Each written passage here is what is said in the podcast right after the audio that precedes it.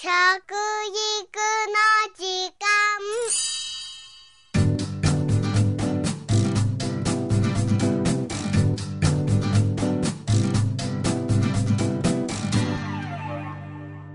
服部幸男です。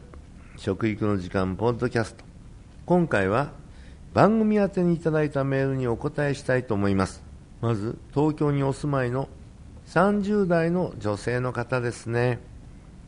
私は現在食に関する仕事をしているわけではありませんが将来的には私なりのやり方で食育に関わりたいと思っております。婚活ブームで料理合コンをしている様子をテレビでよく見かけるのでどうせならそこに食育の要素を入れて、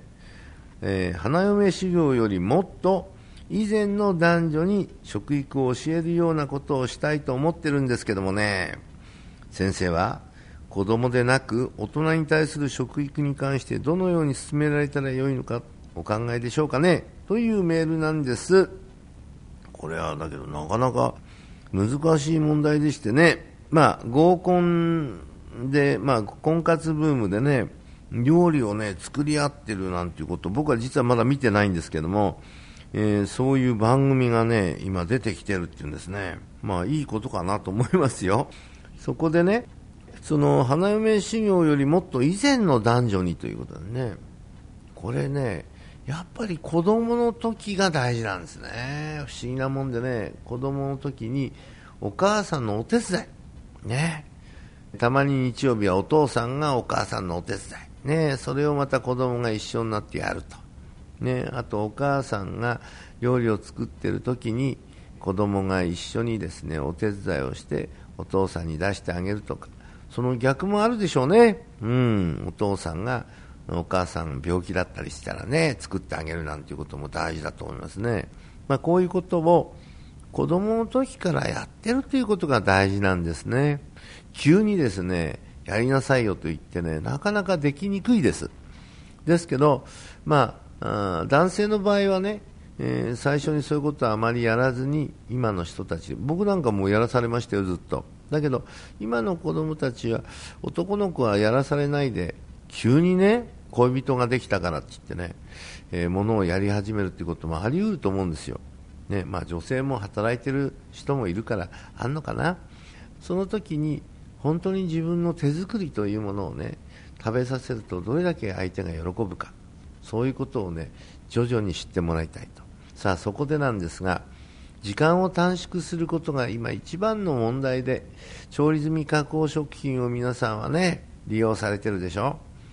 だからね、その時に味付けのやつ買ってきてね、出しちゃったらさ、元も子もないでしょ？ぜひね、やってもらいたいことがあるんです。お袋の味というのを知れるためにも、また知らせるためにも子供の時から12歳ぐらいまでにそういうものを教えるべきだっていうことは言えてるんですけども、どうもそれさえも、ね、子供にね、あなたのお母さんの、またお袋の味って何って言うとね、何々食品の何々メーカーの何々ですと答えるんですよ。これはとんでもない話ですね。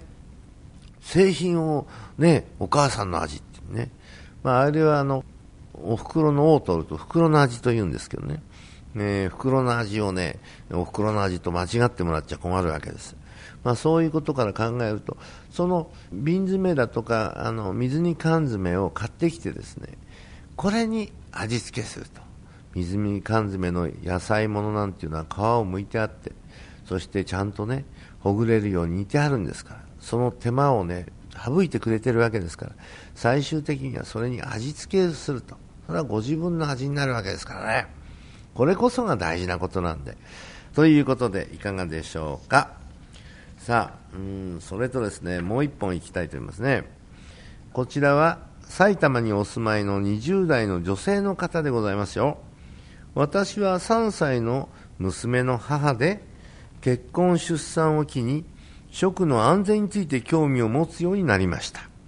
自分なりに本を読んだりして学び安心して子供に食べさせることのできる心にも体にも良い料理を心がけておりますよ。服部先生の著書を読ませていただき深い感銘を受け食育に関わる仕事がしたいなと食育インストラクターの資格を取ることを考えています。ありがとうございます。うん。ただ、食育インストラクターの資格を取るだけでなく、栄養士の資格もないと実際には仕事にならないという話も聞きます。栄養士の資格は学校に通わなくてはならないそうなんですけれども、子供もまだ小さくて手がかかり、経済的にも学校に通うことが難しい状況です。食育インストラクターのような通信教育で学ぶことのできる資格だけでも、食育を広めるような仕事はできるのでしょうか？ということですね。まあ、なかなかね、的を置いたね、ここがポイントっていうことをね、えー、質問してきてくださってます。実はね、食の、まあ、指導でね、栄養指導なんてありますね。こういう時にはこういう食べ方をしなきゃいけませんよっていう。それはね、栄養士という名称を使ってやったらそれは違反なんですよ。栄養士でない人が。ですけど、栄養士の資格がない人がね、的確にですよ、的確に今までの経験から私は栄養士じゃありませんけれどもこういう食べ方が体にいいと思いますよというのは違反ではないんです。ただそれが本当にね正しいかどうかということをいろんな裏付けを取らないとあなたの言っていることが正しいかどうかは誰も信用してくれないですから。信用を得るまでの間、えー、それは言える範囲と言えない範囲があると思うんですよ。ですから皆さんね栄養士という資格なり管理栄養士という資格を持っていればまあまあ裏付けがあるということで言ってもいいわけですけどもそうでない限りはね、うん、私の言うこと聞きなさいなんですね。そそれはねどちらかというとねそうあなたの人生を占う占い師みたいになっちゃうんですね。ですからそれはやっぱり、栄養士の資格を取ってからきちっと言った方がいいとは思いますけれどもしかしあなたがねやっぱり食べ方として一日にねバランスよくこうやって食べたらいいよということをきちっとね勉強してくださってその上で資格はないけれども栄養指導ではないですよと、ね、私のアドバイスとしてねこういう方法で私はうまくいきましたみたいなご自分の体験談を言う分にはいいと思います。これが人のねことを言ったりしたらこれはねまた間違いになってややこしくなりますからね。ただそれをあなたの意見を聞いてくれる人がいるかどうかなんですよ。ねじゃあ新聞なりラジオなりテレビで流してくれるかって言ったら相当ねあなたがいろんなところで活躍してねみんなから評判取ってくればそれは聞いてくれるかもしれないけど普通一般にはねあなたどういう資格で喋ってるんですかって言われて終わりですねさあそこで栄養士のだから食育がね、うん、指導できないかどうかっていう問題はあるんです。別に栄養士さんじゃなくたっていいんですよ、ね、いわゆる生産者の方々だって自分にとってものを作るのに安心安全健康なものを意識して作ってれば私はこうやって作ってますよ、ね、やっぱり健康なものが体にいいでしょう。これはもう栄養士、えー、じゃなくたって言えるわけですしむしろ栄養士さんよりも現場に強いわけですからね。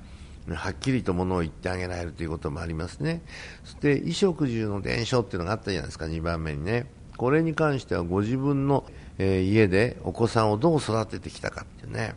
やっぱり8歳ぐらいまでの間に、ね、子供さんにですね、いいこと悪いことのね、判断能力というものを食卓でつけてあげる。できるだけ多くの機会、食事をする機会をね、食卓で持って、そして褒めてあげて、叱ってあげて、褒めてあげるってこういうねバランスでやっぱりやっていけば子供たちっていうのはねまともになるんです。だってそうでしょう。ねなぜ君はね箸が持てないの？姿勢が悪いですよ。人参食べなきゃだめですよ。っていうのは我々はもう始終言われました。だけどこれがね始終言われてますから人前行くとね面白いもんでね緊張してねピッとねピチッとこう背骨も伸びるんですね。そうすると何て言われるかっていうとあらあらしつけのいいお坊ちゃまですねと言われるわけです。そうすると横にいた親がですねそんなことございませんわと言いながら嬉しくなるわけです。それをまた子供が見ていてあこうやってピチッと人前ですると親がね褒められてお母さんも嬉しくなんだなと思うと人間はだんだんだんだん人前行くとピチッとやるようになるんですね。でそういう経験を、ね、2回が3回3回が4回10回20回30回やってるうちに人前行ったらきちっとできるようになるんですねそういうことが今実は少なくなって、ね、食卓でですね子供を指摘してあげる、ね、親御さんが少なくなった。だから今、だらしない子供がたくさんいるわけです。ね、こういうだらしない子供にしないためにもですねやっぱりきちっとそういう時に指摘してあげるということだって大事でしょ。こういうことを私はやっていきますよ。またやってくださいねっていうことは大事なことですから。声を大にしてね食育インストラクターとしてやってもらっていいんじゃないでしょうかね。それとかあと食料問題とかね農業問題とか環境問題に関してはまたご自分でいろんな勉強される。ね、そしてそれを皆さんに伝えてあげるということをすれば食育インストラクターとしてねああ立派なもんだと僕は思いますですから、えー、栄養士を持ってなければだめだということではなくてそういう観点からですねやっぱり指導してあげられるようなまたそういう場をねねお友達を集めたりいろいろしてやっていくとあの人に話聞いたらねやっぱり子育てがうまいのよとかねそういうことになってくるんですよ。ぜひそういうことでね、頑張ってくださいよ。ね、この食育インストラクターというのは本来はいろんな資格を持っている人が取った方が有利であることは事実です。ですけど何もなくてもね子育てをしていながらご自分の身近な部分でやっぱり教えることができる唯一ねこのインストラクターというのは素晴らしいね僕は制度だというふうに思いますがねということで食育に関してご質問のある方はこの番組のホームページにメールフォームを用意しておりますよ。ホームページはインターネットで、服部幸男食育の時間で検索していただくと出てきますよ。以上、食育の時間、服部幸男でした。おしい。